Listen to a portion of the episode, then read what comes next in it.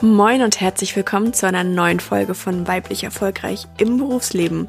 Heute mit dem Thema Erhöht die Krise nicht die Chance auf mehr Sichtbarkeit für Frauen? Mein Name ist Katrin Strate, ich bin Wirtschaftspsychologin, Coach und Trainerin und du bist hier richtig, wenn du als Frau erfolgreich in der Alpha-Welt unterwegs sein möchtest und zwar ganz ohne Geschlechterkampf, sondern für mehr Erfolg durch und für sich selbstbewusste Frauen. Ja, Corona beschäftigt uns noch immer, immer noch das Thema in aller Munde. Und in der letzten Folge ging es ja um das Thema Frauen als der Klebstoff im Unternehmen. Das heißt, äh, die weiblichen Fähigkeiten, das Fingerspitzengefühl sind jetzt elementar, damit weiterhin alle Kollegen, ob es jetzt äh, im Homeoffice ist, dass sie dort ähm, am Schreibtisch sitzen und sich immer mal wieder auch freuen über einen Anruf von jemandem oder auch einen Videocall, um jemanden mehr oder weniger Auge in Auge sehen zu können und äh, nicht das Gefühl zu haben, weit weg zu sein.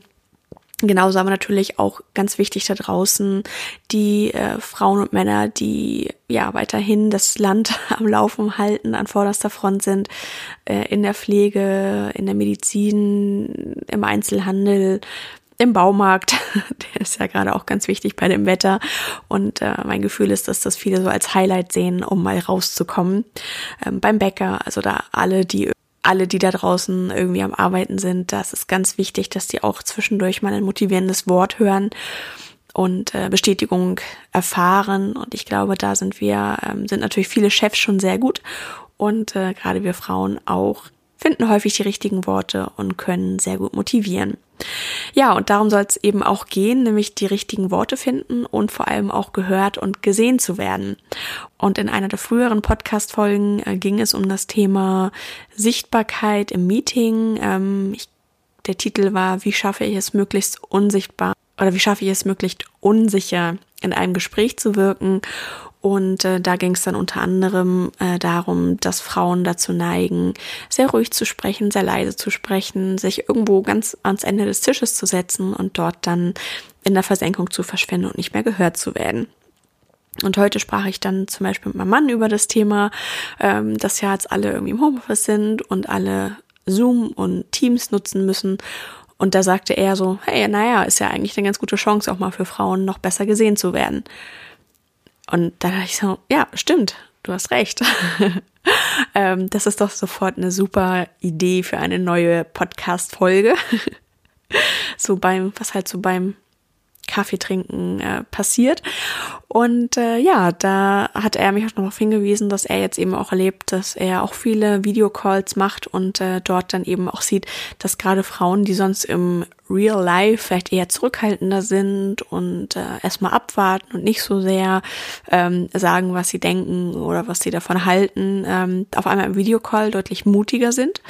Und das erlebe ich auch. Also, dass da ähm, Frauen jetzt immer mehr auch da zu neigen, ihre Meinung zu sagen, was sie in der größeren Runde vielleicht eher nicht tun würden. Sondern da ist es so, es ist das heimische Wohnzimmer, das heißt, es ist auch irgendwo das eigene Revier oder auch das Arbeitszimmer oder auch das Schlafzimmer, je nachdem, wo man eben gerade arbeiten kann im Homeoffice. Das heißt, man hat sein bekanntes Revier, in dem man selber der Boss ist. Das gibt natürlich deutlich mehr Sicherheit als irgendein kalter Meetingraum oder das Büro des Chefs, wo man auf einmal seine Meinung vertreten soll. Das heißt, ein Faktor ist auf jeden Fall der Punkt, dass man ähm, sich in einer Umgebung aufhält, in der man sich wohlfühlt. Daneben dann auch, ähm, ja, man wird nicht direkt beobachtet. Man kann natürlich die Kamera ausmachen oder aber ähm, sich einfach auch zurücklehnen, so dass der Gegenüber nicht unbedingt die eigene Mimik sehen kann, sondern man ist da ein bisschen mehr im Hintergrund. Man kann auch zum Beispiel bei Teams seinen Hintergrund unscharf stellen, sodass das eigene Privatleben oder das eigene Wohnen gar nicht so sehr ähm, zu erkennen ist. Also auch da gibt es die Möglichkeit, sich mehr in den Hintergrund zu spielen, aber dennoch sichtbar zu sein. Und äh, dann hängt es davon ab, wie gut der Moderator ist. Und äh, beim Meeting gibt's ja natürlich auch schon mittlerweile ganz gute Methoden, um alle Menschen einzubinden. Ähm, da gibt's zum Beispiel Liberating Structures oder das Stand-up ähm, mit mit bestimmten Regeln, äh, die unter anderem beinhalten, dass jede Person zu Wort kommen muss um einfach sicherzustellen, dass nicht ein Vielredner immer nur und ständig redet Und äh, genauso gibt's da eben äh, ja viele Möglichkeiten, um ein Meeting so zu strukturieren und um dem Moderator da gute Instrumente an die Hand zu geben, um einfach äh, ja auch ruhige Menschen einzubinden und sicherzustellen, dass niemand übersehen wird. Und ich denke, gerade bei einem Videocall ist es umso einfacher. Denn da steht man nicht im Kreis rum und äh, da ist nicht die Gefahr, wenn man den Blick immer nach rechts hat, zum Beispiel, dass man dann die Seite links komplett aus den Augen verliert und dabei vielleicht übersieht, dass jemand rumhibbelt und äh, gerne was sagen möchte und dann ist man schon wieder beim nächsten Thema und der andere, ja, sinkt zurück in seinem Stuhl und ist enttäuscht, dass man nichts sagen konnte und denkt sich, naja, wenn ich eh nicht gesehen werde, dann sage ich lieber nichts. Sondern äh, bei einem Videocall sind eben alle auf einem Bildschirm. Bei Zoom zum Beispiel sieht man bis zu 49 Personen gleichzeitig. Und das ist zwar erstmal klingt das sehr viel, aber die Erfahrung zeigt auch, dass das funktioniert, weil einfach da schon kleine Bewegungen reichen, um die Aufmerksamkeit des Moderators auf sich zu ziehen und damit zu signalisieren, ich möchte als nächstes gerne etwas sagen. Oder bei Teams äh, gibt es eben auch die Möglichkeit, äh, da ist es so, dass man in vier Kacheln aufgeteilt ist und ähm, bei bis zu vier Personen sieht man dann eben jeden der jeden Sprecher gleichzeitig oder beziehungsweise jeden Teilnehmer gleichzeitig und äh, bei mehr als vier Personen äh, wird dann jeweils eine Person neu eingeblendet, die dann gerade spricht und eine andere Person wird dafür dann ausgeblendet.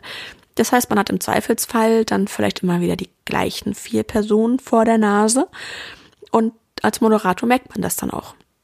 Das merkt man vielleicht auch im Live-Meeting, aber da eben noch mehr, wenn du immer wieder die vier gleichen Gesichter vor dir hast, dann äh, kommst du da vielleicht auch noch eher auf die Idee, dann nochmal die anderen zwei oder drei Personen, die bisher noch gar nicht zu sehen waren, zu fragen, hey, wie sieht's aus? Möchtest du noch was dazu sagen? Das ist zumindest meine Wahrnehmung jetzt als Moderatorin dass mir das deutlich leichter fällt, wenn ich ähm, ein Videocall moderiere, da dann eben auch wirklich darauf zu achten, dass jeder zu Wort gekommen ist, ähm, einfach auch weil die Menschen zurückhaltender sind.